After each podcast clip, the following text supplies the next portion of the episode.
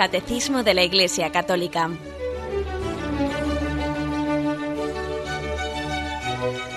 Un programa dirigido por Monseñor José Ignacio Munilla, Obispo de San Sebastián.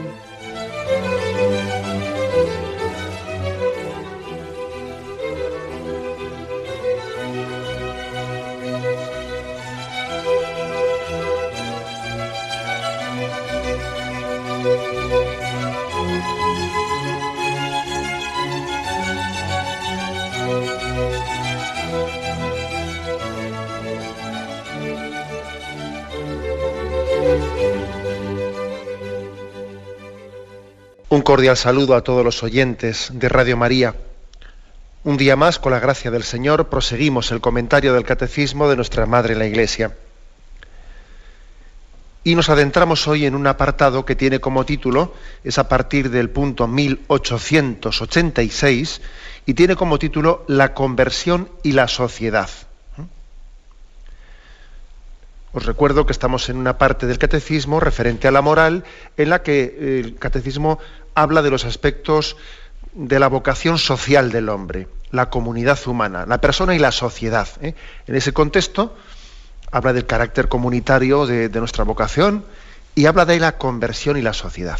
Dice este primer punto que hoy comentamos, en 1886. La sociedad es indispensable para la realización de la vocación humana. Me quedo aquí, luego continuaremos. La sociedad es indispensable. Bueno, esto lo hemos referido así como de pasada en algún programa anterior, pero permitidme que insista en que es indispensable para, ¿eh? para nuestra realización, para nuestra santificación, es indispensable eh, la relación. Porque la persona humana, la persona humana es relacionalidad, o sea, estamos constitutivamente, no forma parte de nuestro ser. Dios así nos ha creado, ¿no?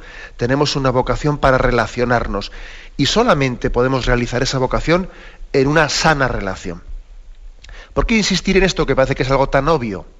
Bueno, pues yo creo que hay que insistir en esto que es algo tan obvio porque es que tenemos que superar superar una reacción que ha podido incluso yo creo que meterse en muchos de nosotros los cristianos y bueno, más más que los cristianos, ¿no? Pero que está bastante generalizada que es una especie de instinto defensivo hacia, hacia la sociedad. ¿eh? En la medida que la sociedad pues, va adquiriendo pues, unos derroteros, una cultura bastante desestructurada, ¿no?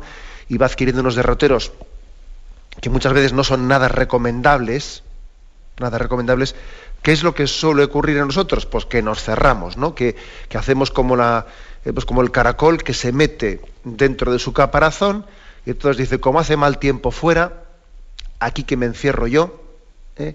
Aquí me encierro y, así me libro eh, de esos malos influjos del exterior, ¿no? de la sociedad, de esta cultura actual. Y tenemos que reconocer que existe una especie de sospecha, de un instinto defensivo, pues hacia todas las corrientes eh, culturales y sociales. ¿no? Por ejemplo, la palabra política ha pasado a ser totalmente antipática entre nosotros. La política para los políticos, decimos, ¿no? Y a mí que no me metan en líos, ¿no? Hijo, tú no te metas en política. por ejemplo, la, política desde el punto de vista de la doctrina social de la Iglesia, pues es algo, vamos, totalmente digno, loable, respetable, que, uno tiene una vocación. O sea, tenemos que tomarnos en serio la vocación política del hombre, porque supone una apuesta por el bien común y supone asumir responsabilidades que tenemos. Pero, ¿qué es lo que ocurre? Pues claro, que, eso, eh, en teoría, esa es, ese es el concepto digno que existe de política, pero claro, en la práctica, viendo lo que hemos visto, pues le hemos llegado a tener una antipatía, le tenemos un paquete ¿eh? pero un paquete a la palabra política, que es que tenemos ya el riesgo de que no solo, solo sea la palabra, que sea el concepto mismo, que sea el concepto y que fruto un poco de, bueno, pues de esa mala utilización y de esa perversión de, la, de la, palabra política y todo lo que ello supone, nosotros hagamos como el caracol, ¿eh? que como vemos que dentro tiene, eh, cuando ve que tiene pues, un ambiente adverso, se mete dentro del caparazón y ahí que se queda quieto. Bueno, pues eso es un riesgo, ¿eh? porque por supuesto que hay que tener también, yo, no estoy diciendo con esto que haya que ser un ingenuo, haya que ser un ingenuo, que haya que eh, pues, eh, pues no, tener capacidad de filtrar, filtrar muchas cosas del mundo que nos rodea, ¿no? Hay que tener una capacidad de discernimiento. Hay que saber también, ¿no? Pues preservarse, preservarse de influjos negativos. ¿Cuántas veces hemos escuchado, ¿no? De nuestros padres, pues el, ese consejo de no tener malas compañías, ¿no? Y no recibir y saber mm, cerrarnos a influjos negativos. Pero es que la cultura actual está pasando de no tener malas compañías a, cuantas menos compañías mejor. Claro, es cierto. ¿eh? Cuantas menos compañías mejor. Es una cultura en la que parece que a un hijo le vamos a educar bien si le aislamos. Venga, le vamos a meter aquí en una academia y cuando salga de 8 o 9, pues aquí le meto en otro sitio y luego va a aprender a tocar la flauta y de ahí sale al otro, de ahí a lo demás. El caso es que el chaval, procuremos, como ahora, como ahora, como tenemos una mala sospecha de que la mayoría de las compañías pues pueden ser negativas, pues venga, que el chaval tenga cuantas menos tiempo para estar con otros, mejor, ¿no? Y ahí le metemos, le intentamos aislar en un montón de ocupaciones que el ocio es eh, pues la madre de, todas, de todos los vicios y venga, vamos a tenerle perfectamente ocupado. Luego el chaval se aísla en su cuarto, enciende el internet y parece que, eh, y parece que su mundo es un ordenador, ¿no? Y entonces se empobrece tremendamente, se empobrece tremendamente en su capacidad de relacionarse. Y le empobrecemos de lo, de lo más importante que tiene una persona para crecer, que es los puntos de referencia de las personas que le rodean. Claro, para empezar, empobrecemos a los niños no dándoles hermanos, que eso es lo más grave que puede ocurrir. Pues el que alguien comience por no tener hermanos, que, tengamos familias, pues, pues vamos, que son eh, con un índice de natalidad bajísimo, en el que los niños les privamos del regalo más hermoso que podemos hacerle, ¿no?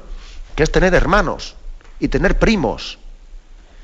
Y y tener esa capacidad de, encuentro entre hermanos y primos, ¿no? Y entonces el niño, ala, pues el niño ahí solito, y le encendemos el ordenador y venga, y a chatear y con el messenger comunicándose con no sé quién que ni siquiera conocemos, ¿no? Y luego hacemos un auténtico fiasco, ¿no? O sea, es decir, que es que tenemos que caer en cuenta que hay un mal, un mal de fondo muy grande que es una especie de desconfianza. ¿eh? Claro, hay motivos para la desconfianza, por supuesto que hay motivos para la desconfianza. Pero la solución no puede ser aislarse. Esa no puede ser la solución. La solución tiene que ser el que nosotros los cristianos busquemos amistades cristianas, amistades alternativas, que seamos capaces de hacer pues, mm, experiencias concretas de comunión, ámbitos, lugares de encuentro en el que uno pueda compartir, pueda tener eh, pues, pues, la experiencia de lo que es el deporte, de lo que es el estudio, de lo que es una sana amistad. O sea, hoy en día ser cristiano supone el reto también de, buscar pues, amistades y ambientes y culturas alternativas, ¿no? En las, que, en las que poder realizarse y en las que poder también aportar lo que tenemos que aportar ¿no? en la construcción de esta, de esta sociedad. Porque es que es importantísimo, ¿eh? importantísimo. He puesto el caso, el ejemplo de, cómo los niños pues les empobrecemos tremendamente, ¿no? Cuando ellos no tienen hermanos, ni primos, ni, una familia extensa, ni, ni amistades, ni, bueno. Yo incluso, vamos, si me permitís así una, pues, compartir una experiencia personal, yo muchas veces he comentado así, pues eh, en mis círculos o hablando con algunos compañeros sacerdotes, que yo una de las cosas que recuerdo del seminario, de la formación en el seminario, tuve, el don y la dicha ¿no? de, ingresar pues allá cuando tenía mis 17 años, mis 17, 18 años, en el seminario de Toledo, donde pasé allí unos, unos, años pues, muy importantes en mi vida, ¿no? antes de ir luego a San Sebastián. Y recuerdo, recuerdo que una de las cosas que más me marcó en la formación fue, pues igual, pues igual voy a decir una barbaridad, ¿no? Pero pues igual te marcó en tu vida pues igual más todavía que tus profesores, más todavía que tus superiores, que por supuesto que estoy infinitamente agradecido a todo lo que recibí de ellos, ¿no? Pero quizás lo que más te pudo marcar fue las, amistades profundas que, el Señor nos permitió tener entre nosotros, los puntos de referencia tan grandes que veías en tus compañeros, que eran para ti un acicate, que te estaban de alguna manera pues, eh, pues impulsando a una mayor generosidad de entrega. ¿no? Estábamos rodeados de puntos de referencia que nos animaban a ser santos y a ser generosos y a ser alegres. La amistad es básica ¿no? para el crecimiento personal, para la madurez personal. La, amistad, de eso San Agustín habló mucho ¿no? en algunas de sus obras. Sin la amistad el hombre no crece, no se desarrolla, no llega a su madurez. Por eso, ¿no? Ojo con esta tendencia actual que tenemos en la que ponemos bajo sospecha eh, pues, eh, esa vocación social del hombre, que lo mejor es cerrarse en sí mismo, meterse en el caparazón y aislarse de, todo lo que nos rodea. Ojo con eso, ¿no? Ojo con esas especie de jaulas de oro en las que estamos metiendo a nuestros hijos, ¿no? encerrándoles para que no tengan malos influjos de nadie y de paso tampoco tienen influjos buenos de quien debieran de tenerlos. ¿eh? Ojo con ello, porque eh, aquí en este punto el catecismo nos, recuerda, la sociedad es indispensable para la realización de la vocación humana. Mm. Bueno, continúa adelante este punto, ¿no? Y dice, para alcanzar este objetivo es preciso que sea respetada la justa jerarquía de los valores que subordinan las dimensiones materiales e instintivas del ser humano a las interiores y espirituales. Aquí habla, una frase que puede parecer un poquito rara, subordinar en la sociedad, ¿no? Subordinar a la sociedad las dimensiones materiales e instintivas a las interiores y espirituales. ¿Por dónde va este tema? ¿Por dónde apunta aquí el catecismo? ¿Mm? Porque además es una cita de una encíclica eh, Centésimos Anus, una, encíclica que publicó eh, pues, eh, Juan Pablo II con motivo del centenario de la Renovaron, ¿eh? una encíclica suya en la, que, en la que se insiste en esto en concreto, que hay que subordinar para construir bien la sociedad lo material a lo espiritual. Ejemplo concreto de esto, ¿eh? un ejemplo concreto. Por desgracia, por desgracia, observamos que la construcción de la sociedad, pues, eh, pues la construcción o la concepción de la política social, Aquí lo más importante es lo material. ¿Eh? Lo más importante es lo material. Vamos a ver, eh, en los ayuntamientos, ¿a qué se le da importancia? Pues al urbanismo. Esa es la concejalía estrella. Eso es lo importante, ¿no? Eh, lo importante es saber quién tiene, quién controla quien controla el urbanismo, que eso es lo que luce, eso es lo que lo práctico, ¿no? Lo práctico es el urbanismo, ¿no? Pues a ver el tema de las carreteras, los túneles, que aquí esto, lo otro, mira, este ha hecho un avance que el anterior no hizo, y entonces para vender, además para vender tu eh, pues tu, vamos, tu programa político, tu, lo que tú has hecho delante de tus electores, lo importante es que tú tengas eh, pues una especie de logros concretos en materia urbanística o en tema de hacienda. Eh. Pero por desgracia, observamos pues que hay otros aspectos que, les damos pues una ínfima importancia, ¿no? Que si la cultura, departamento, consejería de juventud, departamento de educación, esos son, como se dice popularmente en la educación, las Marías, o sea, a eso no se le da ninguna importancia. Ese tipo de concejalías se le suele repartir a alguien, vamos, alguien que no tenga así mucho prestigio, pues alguien que, esté un poco rodándose, algún concejal un poquito así jovencillo que no todavía pues tiene, necesita un poquito hacerse nombre. O sea, por desgracia suele ser así en los ayuntamientos, suele ocurrir esto. O sea, es decir, en vez de, como dice el catecismo, supeditar lo material e instintivo a lo interior y espiritual, hacemos al revés a lo que le damos más importancia ¿no? la construcción de la sociedad es, a eso. Y permitidme un comentario, ¿no? Muchas veces ocurre, ocurre que cuando en los, en los ayuntamientos o en las comunidades autónomas o, en los gobiernos nacionales, ¿no? se hacen pactos políticos, se hacen pactos políticos para porque no hay mayorías absolutas y entonces hay que repartir las carteras. Muchas veces eh, los políticos llamados entre comillas de derechas, ¿no? de derechas o que tienen esa concepción, ¿qué es lo que hacen? Bueno, pues eh, eh, quedarse ellos ¿no? con lo que entienden que es más importante, con el tema de urbanismo, con el tema de hacienda, eh, y dar, como no tienen más remedio que tienen que repartir, ¿no? pues le dan pues a, otros, a otros partidos que podíamos llamar de izquierda o incluso algunas personas que pueden ser más bien antisistema o que son totalmente contrarios a sus convicciones a sus convicciones espirituales no pero bueno ponen en sus manos pues unas conserjerías o unos ministerios o unas concejalías que entienden que pues esos temas son, son menores, que eso, que eso se ocupen de ello, ¿no? la cuestión cultural, la cuestión de juventud, la cuestión de educación, lingüística, que se ocupen de ellos, que yo me, yo me voy a quedar aquí lo más importante, que lo más importante pues es eso, ¿no? Eh, urbanismo, orden público y eh, pues asuntos exteriores y tal y cual. O sea, mm, un desastre un desastre porque lo que estamos haciendo en el fondo es pensar que una sociedad se construye únicamente por valores materiales. Y lo otro, esos valores culturales, se los dejo en manos de, quien haga falta. Si es el diablo, pues, pues, me es igual. El caso es que a mí me dejen tener el dinero y que me dejen a mí. Por desgracia, ya sé que estoy haciendo una pequeña ¿eh? exageración en la forma de expresarlo, pero aunque, aunque exagero la forma de la expresión, la realidad no es exagerada. ¿eh?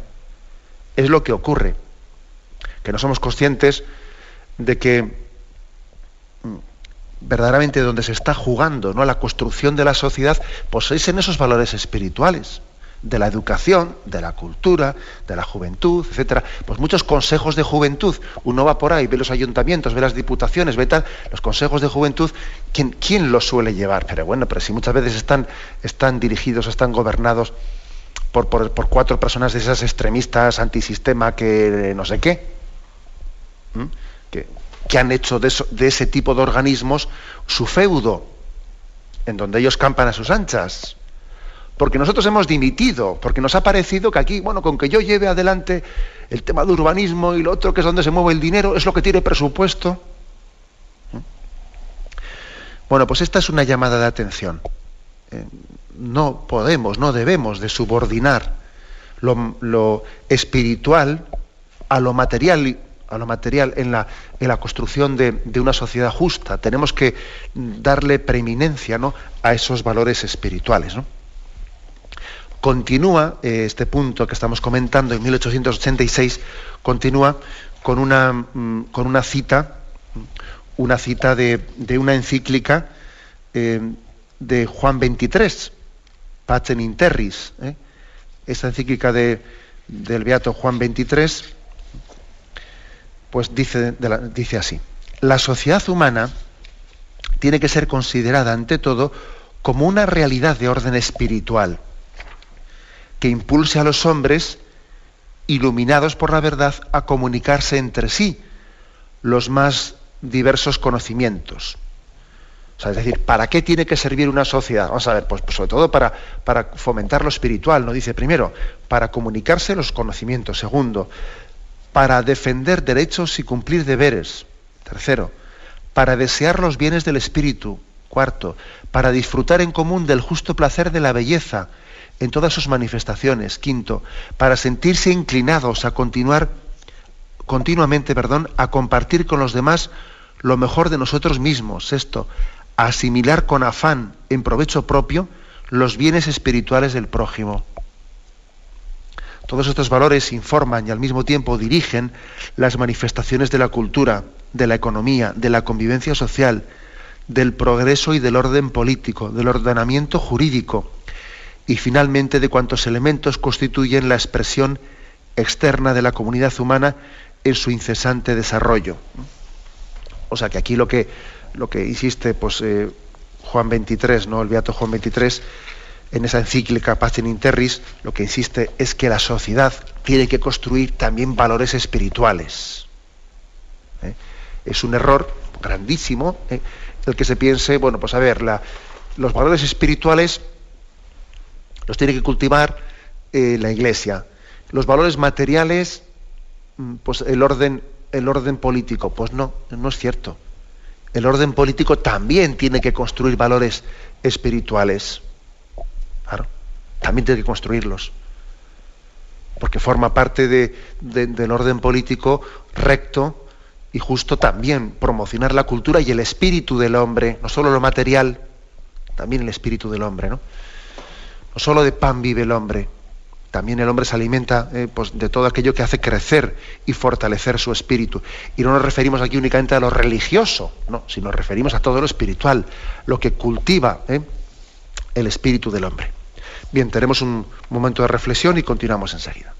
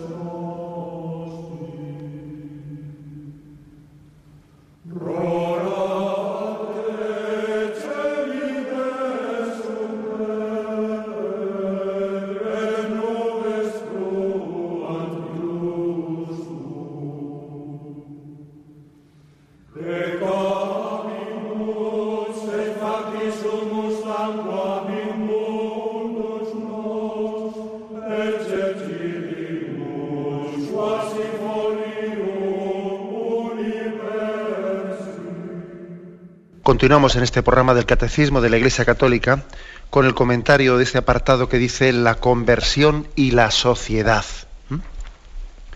El punto 1887, que es el que ahora comentamos, ¿no? dice así, la inversión de los medios y de los fines, que lleva a dar valor de fin último a lo que solo es medio para alcanzarlo, o a considerar las personas como puros medios para un fin, engendra estructuras injustas que hacen ardua y prácticamente imposible una conducta cristiana conforme a los mandamientos del legislador divino. Se ha tomado esto de un discurso de, Pío XII en el año 1941. ¿no? Habla este punto, por lo tanto, de que existe un, un mal de fondo muy grave, que es la inversión de los medios y de los fines. ¿Qué quiere decir? Que lo que es un fin hacemos de ello un medio y lo que es un medio hacemos de ello un fin.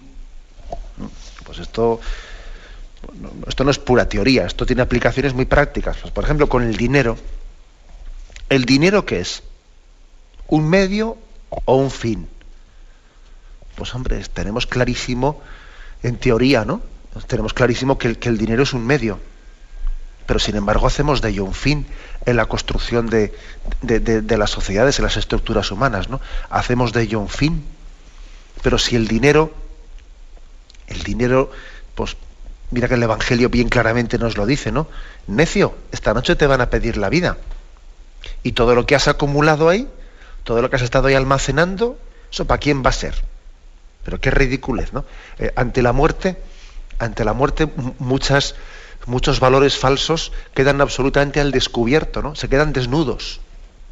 Como dicen, pero mira qué planteamientos has hecho en tu vida que ahora te. Bueno, pues por un caso concreto, ¿no? Hay medios, mm, medios que, que evidentemente eh, los estamos idolatrizando, haciendo de ellos un fin, ¿no? Muchas cosas más. Puede ser pues, el mismo poder. Vamos a ver, pero si es que cuántas veces aquí nos estamos aferrando al poder y a buscar, a buscar eh, lugares para medrar y a, tener capacidad de influencia y de dominio, pero si sabemos perfectamente que, entre comillas, el poder, el puesto de influencia social es un medio para el servicio del bien común, si es un medio para servir, los puestos de responsabilidad son un medio. Ahora, cuando hacemos de ellos un fin para aferrarnos a tener un protagonismo, pues, pues, pues estamos invirtiendo absolutamente los valores, ¿no? En vez de entender que Dios me ha dado una vocación para servir y luego cuando, cuando precisamente me, me haga otra llamada concreta, desaparezco de ese lugar sin que eso suponga para mí ninguna depresión, ni ningún sentimiento de fracaso, ni nada por el estilo, ni el ocaso ni de, mi vida, ¿no? O sea, que en cada momento Dios me da una vocación. Pero claro, quien ha hecho del poder, quien ha hecho del poder, no de la autoridad, de la autoridad, quien ha hecho un fin, claro, pues entonces resulta que ha invertido las cosas. Ha hecho un fin de lo que era un medio, el tener autoridad, el tener poder y tantas cosas más, ¿no? Podríamos poner muchos ejemplos más, pero eh, cuando invertimos los medios y el fin, pues eh, hacemos imposible, como dice aquí pues Pío XII, hacemos imposible una conducta cristiana. ¿eh? Hacemos una estructura, una estructura que está viciada de fondo. ¿no? Aquí se, cita el punto 41 de esa encíclica de Juan Pablo II Centésimos Anus, a la que antes hemos hecho referencia, que era una, encíclica de doctrina social. ¿no? Bueno, pues decía eh, en ese punto que cita el catecismo, ¿no? Al que pone, hace referencia, leo un breve párrafo, dice, el hombre que se preocupa solo o prevalentemente de tener y gozar, incapaz de dominar sus instintos y sus pasiones y de subordinarlas mediante la obediencia a la verdad, no puede ser libre. La obediencia a la verdad sobre Dios y sobre el hombre es la primera condición de la libertad. Eh, repito esto, ¿eh? la obediencia a la verdad es la primera condición de la libertad, que le permite ordenar las propias necesidades, los propios deseos y el modo de satisfacerlos según una justa jerarquía de valores, de manera que la posesión de las cosas sea para él un medio de crecimiento y no dice un fin, un medio de crecimiento. Un obstáculo a esto puede venir de la manipulación llevada a cabo por los medios de comunicación social, cuando imponen con la fuerza persuasiva de insistentes campañas, modas y corrientes de opinión, sin que sea posible someter a un examen crítico las premisas sobre las que se fundan. Menudo ejemplo que ha puesto aquí al final, ¿eh? Juan Pablo II. Ejemplo concreto. Dice, claro, cuando resulta que desde, desde todos los medios de comunicación, por tierra, mar y aire, vamos, como se dice, ¿no? Por tierra, mar y aire, vamos, se nos está con una fuerza persuasiva tremenda, ¿no? Se nos está lanzando una campaña sobre corrientes de opinión, sobre modas, pues modas eh, en todos los sentidos, ¿no? Que afectan también al sentido pues, de, pues, del pudor, eh, que, que, están machacando aspectos que son íntimos de las personas, ¿no? Campañas que, son muchas veces subliminales, ante las cuales uno tiene difícilmente tiene o le, tiene que costar mucho, ¿no? Tener capacidad crítica frente a ellas, ¿no? Que suscitan corrientes de opinión, que hacen que, una postura sea la antipática, la otra postura sea la simpática, ¿no? O sea, bueno, pues eh, claro, cuando uno se enfrenta, ¿no? Se enfrenta a tales obstáculos, ¿no? a tales manipulaciones sociales, acaba siendo una víctima. Pero es que acaso, acaso la comunicación, o sea, los medios de comunicación no eran un medio, un medio sencillamente para informar al hombre, es que se están convirtiendo sencillamente en un instrumento de poder. Instrumento de poder. Aquí el que tiene el medio de comunicación es el que, el que es capaz de manipular. ¿eh? Antes hablaba mucho de, bueno, pues de que existen pues, distintos ámbitos de poder, ¿no? Que si el poder judicial, el poder militar, el poder legislativo, el poder ejecutivo. Bueno, vamos a ver, tal y como está organizada esta sociedad, el poder máximo es el que domina y controla los medios de comunicación, a través de los cuales tenemos pues, una conciencia de que el ser humano está siendo manipulado, porque lo que, lo que tenía que ser un medio muy digno ¿no? y muy loable, al servicio del hombre, que era la comunicación, es un instrumento de poder para manipular. ¿Mm? Así de claro, ¿no? Eh, lo, dice Juan Pablo II en esta, en esta encíclica Centésimos Anus, ¿no? en este punto 41. Estamos asistiendo a, esa, a esa inversión de valores en la que el, posiblemente el poder mm, el poder yo diría más determinante en esta sociedad no lo tiene el, mundo militar, no lo tiene el mundo policial, ni el mundo judicial. El, poder ni siquiera, ni siquiera me atrevería a decir el mundo, el mundo del dinero. Claro, pasa que el mundo del dinero controla los medios de comunicación, claro. ¿eh? Detrás de los medios de comunicación, pues existe, ¿no? Pues, pues un, un, un interés empresarial, un interés político último, pero el brazo determinante a través del cual se ejerce el poder es el medio de comunicación,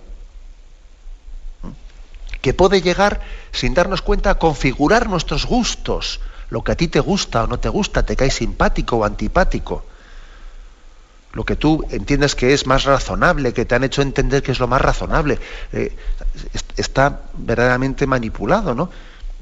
Pues esta es una, una denuncia importante que hace aquí la Iglesia en, en su catecismo, ¿no? en esa reflexión que hace la doctrina social sobre el momento que vivimos. Hay una inversión entre los medios y los fines. Y lo que tenía que ser un medio al servicio del hombre se ha convertido un fin al cual se esclaviza la libertad del hombre, como es el caso, hemos dicho, del dinero, como es el caso, hemos dicho, pues de, del poder, del servicio social, de la política, como es el caso, hemos dicho, de los medios de comunicación. Y, creo que la Iglesia tiene una vocación muy grande, ¿no? La Iglesia ha recibido del Señor la vocación a proclamar la dignidad del hombre y a entender que el hombre, el rey de la creación, no puede ser manipulado para otros fines que no sean el mismo.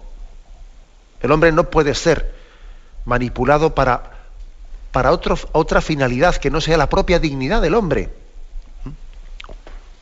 No, no puede ser sino puesto al servicio del bien común. Bien, tenemos un momento de reflexión y continuaremos enseguida.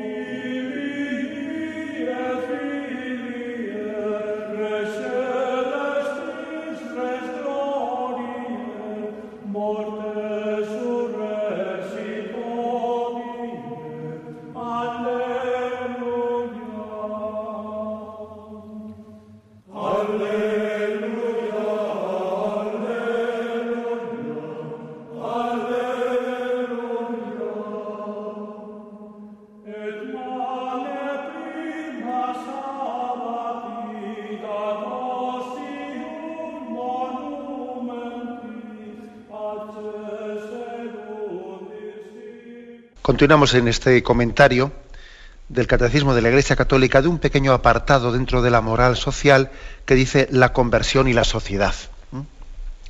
Hemos comentado dos puntos, proseguimos con el 1888.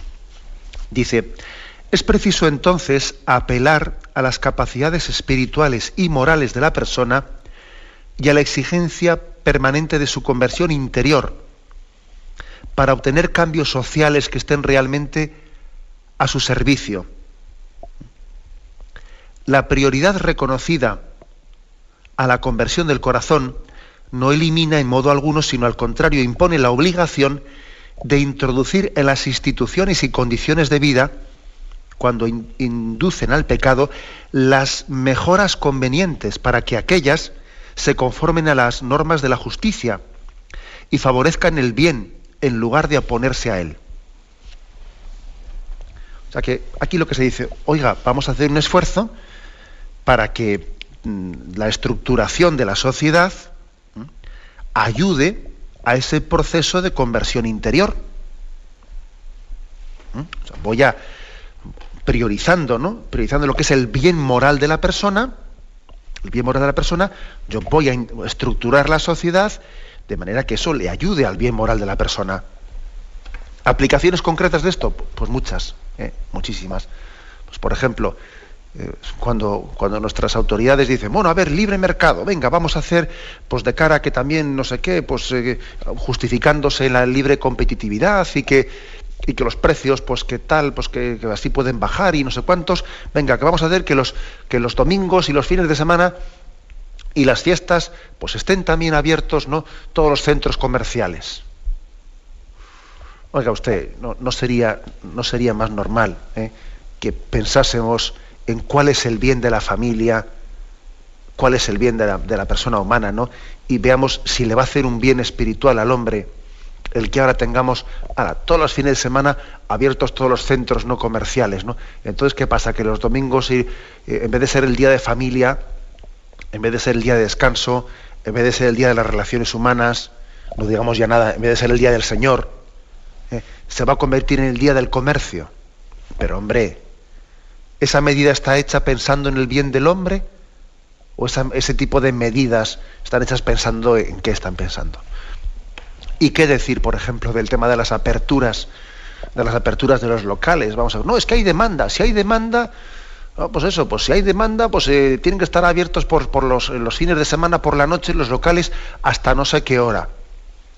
Vamos a ver, eso, esas decisiones de política de apertura de, lugares de ocio, de que si discotecas, que si PAF, etcétera, abiertas hasta tal hora y con la posibilidad de hacer un empalme y seguir el día siguiente por la madrugada, ese tipo de medidas están hechas pensando en el bien de la familia o están hechas pensando en otros fines que no son el bien del hombre. Pues es que es evidente, es evidente, ¿no? Claro, a mí me vale de muy poco que me digan, no, es que es la demanda. Eso son tipo de medidas que responden a una demanda. Crean la demanda, mire usted, no nos equivoquemos. Eso no responde a una demanda, eso la está creando. La está creando. Esta es la pescadilla que se muerde la cola. ¿eh? Porque usted dice que usted toma esa medida porque no tiene más remedio, sí, y, y de paso lo está generando. Está generando el mal al cual usted dice que está dando una respuesta. Lo está generando. Luego he aquí eh, que en este punto del catecismo se dice aquí, eh, pues como lo importante, ¿no? Es eh, la madurez espiritual del hombre y la prioridad es la conversión interior del hombre, la conversión interior. Esto, esto supone que tenemos también una obligación social de intentar que la organización de la sociedad ayude a eso, que ayude, no, que arrastre lo contrario, porque ahora si un padre está intentando está intentando hacer un esfuerzo para que sus hijos pues, reciban una educación correcta y luego resulta que la manera de legislar, pues, pues, pues, un montón de cosas, ¿no?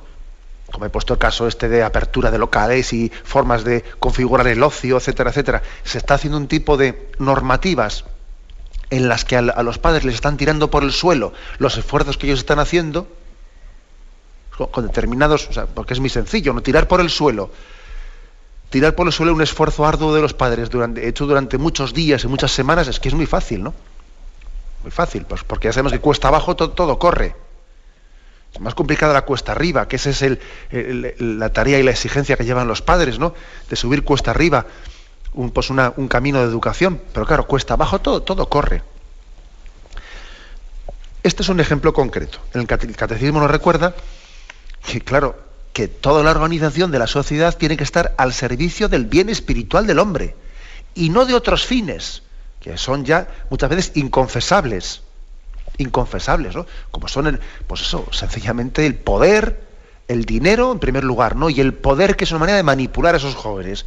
Así los tengo más en mis manos, ¿no? Y yo tengo más influencia sobre ellos que la que tienen sus padres, porque les manipulo les manipulo, pues para lo que sea, ¿no? Para que me voten, para que sean consumidores de esto, para que sean consumidores del otro. La organización de la estructura social, pues, al servicio del bien del hombre, ¿no? Este, pues, y uno dice, bueno, y esto es una postura idealista, idealista. Hombre, mire usted, idealista, es que sería lo lógico, ¿no? La, barbaridad, la locura es lo contrario. Hacer una estructura social que no tenga que sea nuestra, nuestra cárcel. Oiga, pero yo no quiero construir algo que sea mi cárcel. Quiero construir algo que sea mi autopista hacia la libertad y hacia el crecimiento y hacia la madurez, ¿no? Por eso es tan importante, ¿no? Esa vocación social y nos tenemos que tomar tan, tan a pecho pues, la, eh, la presencia nuestra en la vida pública. Y el último de los puntos, ¿no? El 1889. Dice aquí, sin la ayuda de la gracia, los hombres no sabrían acertar con el sendero a veces estrecho entre la mezquindad que cede al mal y la violencia que creyendo ilusoriamente combatirlo, lo agrava. Es el camino de la caridad, es decir, del amor de Dios y del prójimo. La caridad representa el mayor mandamiento social, respeta al otro y sus derechos, exige la práctica de la justicia y es la única que nos hace capaces de esta. Inspira una vida de entrega de sí mismo. Quien intente guardar su vida la perderá y quien la pierde la conservará. Bueno, aquí esta referencia última, con esto concluye, ¿no? Con esto concluye este apartado de conversión y sociedad. Llama la atención que hace un toque, una llamada, una llamada a que esta construcción de una sociedad justa debe de hacerse pues teniendo la caridad como vamos como punto de partida y como, como motor motor de cambio eh, motor de cambio. ¿por qué dice que aquí podría haber podría haber dos, dos peligros no Aquí vuelve a citar esa encíclica Centésimos Anus de Juan Pablo II, esa encíclica de, doctrina social. Dice, hay que acertar entre el peligro de la mezquindad que cede al mal, pues eso, ¿no? Cediendo y cediendo, que es lo que ocurre mayoritariamente hoy en día, ¿eh? Entre eso y también la violencia, que uno puede tener la tentación, ¿no? De responder al mal con el mal. ¿Mm? Porque por desgracia existe este riesgo, ¿no? De que ante el mal hay dos, posicionamientos equivocados. Uno es acceder, acceder ante él. Otro es, bueno, pues a responder violentamente al mal. Con lo cual también tú te metes en la misma espiral. Si tú también piensas que para responder al mal, pues tú tienes que tener una, una respuesta violenta, ¿no? Entonces dice el catecismo, ojo, la única posibilidad es la de construir una alternativa en caridad, en caridad, pues queriéndonos, queriéndonos, ¿no? aceptándonos unos a otros, pero al mismo tiempo no cediendo nuestros ideales.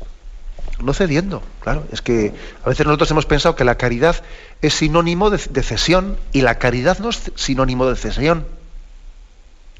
Es yo te quiero y yo te acepto pero al mismo tiempo yo entiendo que hay una serie de valores que son un bien, tanto para ti y para mí, y, hacia los cuales tenemos que avanzar, ¿no? Luego, por desgracia, nosotros a veces hemos hecho sinónima la palabra caridad, pues de una actitud de, dejación, ¿eh? de dejación, de ir cediendo, de ir cediendo, por caridad, por la paz de una Ave María, ¿no? Por la paz de una Ave María, que se dice esa expresión. Y la verdad es que esa es, esa es una, una caricatura de la caridad. La caridad nos apremia. La caridad nos apremia, porque si yo amo a una persona, yo, yo pues, ese amor me lleva a buscar el bien para ella y no a ceder en el mal. Si yo le quiero a alguien, difícilmente puedo sufrir que vaya por el camino del mal. Tendrá que ver cómo le conduzco, ¿no? Bueno, pues esta es el, eh, pues la conclusión, eh, que, que, tiene que ser la caridad la que nos, la que nos conduzca, ¿no? Tenemos construir una sociedad pues con planteamientos, puntos de partida tan diversos es, complicado. ¿eh? Pero al mismo tiempo, la única manera de poder hacerlo es la rectitud y la caridad, ambas cosas, ¿no? Rectitud y caridad. Aquella famosa frase de San Agustín. En lo dudoso, libertad.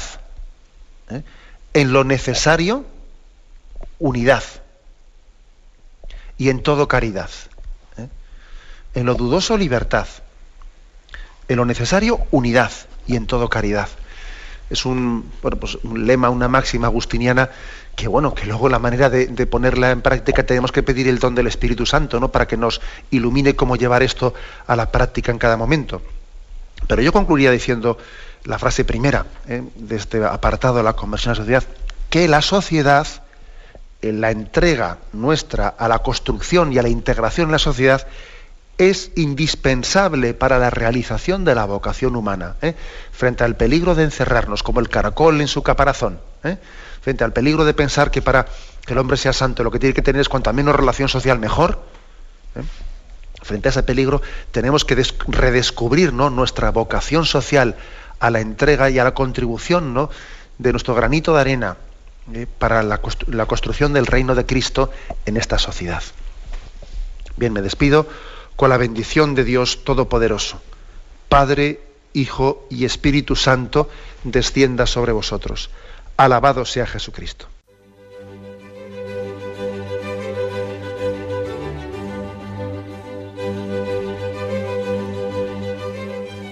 Finaliza el Catecismo de la Iglesia Católica, un programa dirigido por Monseñor José Ignacio Munilla, obispo de San Sebastián.